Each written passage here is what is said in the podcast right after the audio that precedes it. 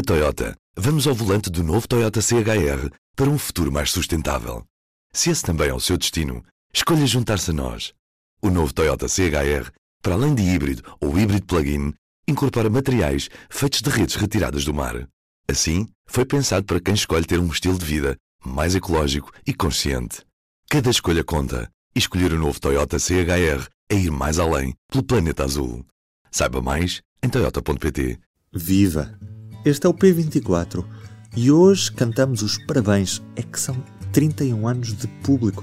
Parabéns a si por estar ao nosso lado. Hoje passo o P24 a seis jovens jornalistas que são, ou já foram muito recentemente, jornalistas do público. Lidaram com o jornal num período muito complexo, onde grande parte da nossa produção está a ser feita em teletrabalho. Também isto foi um desafio adicional para cada um deles. Todos eles nasceram depois do jornal ter saído pela primeira vez às bancas, a 5 de março de 1990.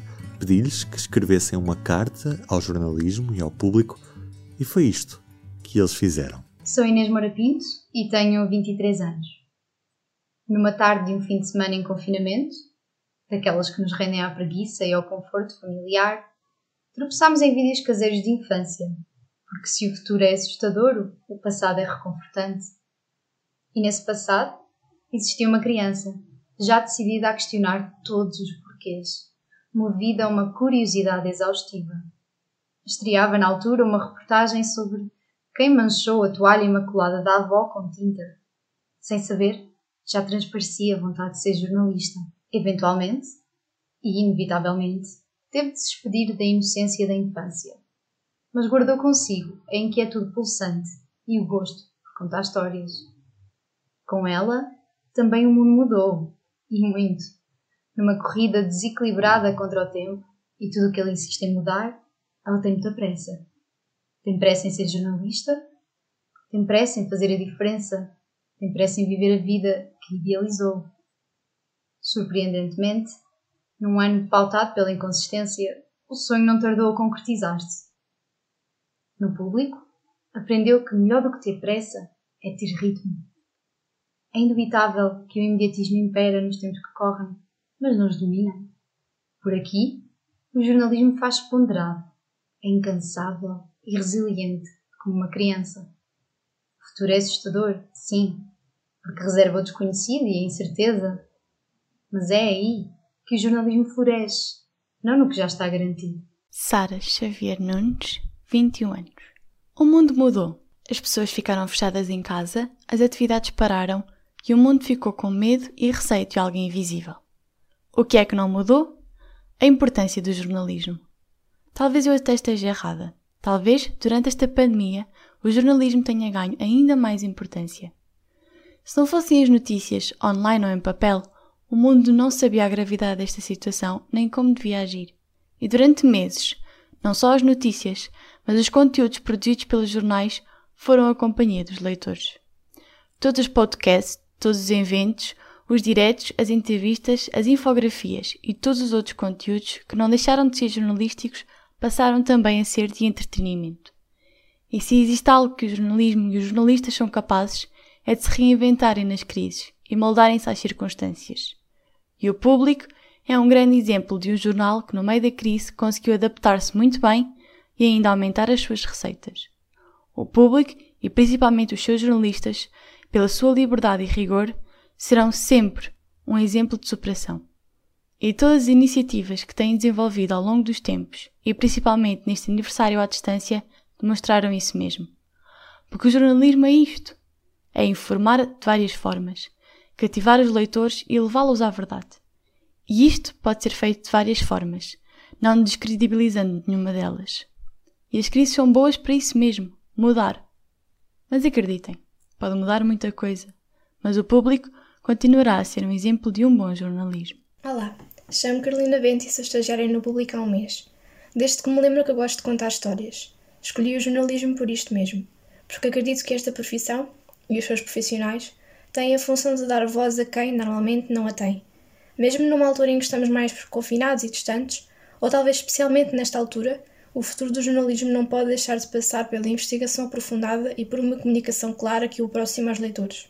O jornal público e o jornalismo não são ninguém sem a confiança do seu público. Hélio Carvalho, 25 anos. Estive no público entre março e dezembro de 2020. O meu estágio no público começou poucos dias depois do primeiro confinamento, há quase um ano. Estava ansioso para entrar na redação e passar pelo stress e pelo barulho, mas pronto, não vivi a parte do barulho. Passei por uma redação completamente digital, numa fase em que o jornalismo português e o público arregaçaram as mangas e continuaram a trabalhar, a ser o quarto poder.